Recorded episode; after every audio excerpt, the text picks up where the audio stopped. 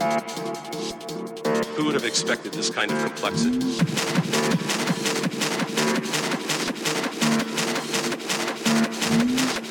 And by the way, these mountains soar high